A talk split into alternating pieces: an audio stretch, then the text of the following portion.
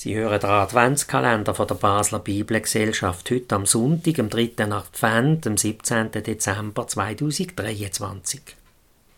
Im zweiten Kapitel vom Markus Evangelium heißt es ab dem Vers 14. Wo er so auf dem Weg ist, sieht er der Levi im Alphaeus sein Bub am Zollhaus hocken. Er meint zu ihm, komm nur auch mit mir.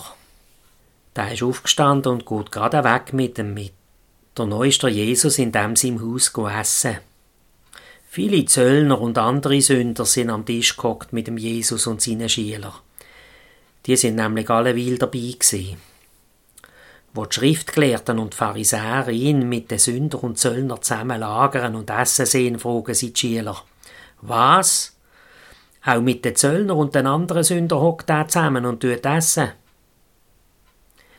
Der Jesus hat das auch gehört. Er sagt zu ihnen, nicht die Starken brauchen der Doktor, sondern die Kranken. Ich bin nicht gekommen, um die Gerechten zu rufen, sondern ich tue den Sünder helfen. Der Jesus tut den Sünder helfen. Man sagt auch, er schenkt den Sünder Gnade, unverdiente Liebe.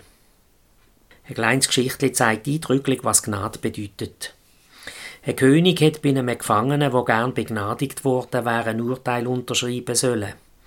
Dort ist gestanden, Gnade unmöglich, Komma, im Gefängnis lo.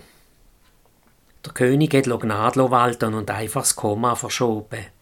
Jetzt hat das Urteil geheissen, Gnade, Komma, unmöglich im Gefängnis lo. Der Jesus Christus ist auf Erden gekommen und hat das Opfer gebracht, um Gnade walten bei mir muss er Komma laufend verschieben.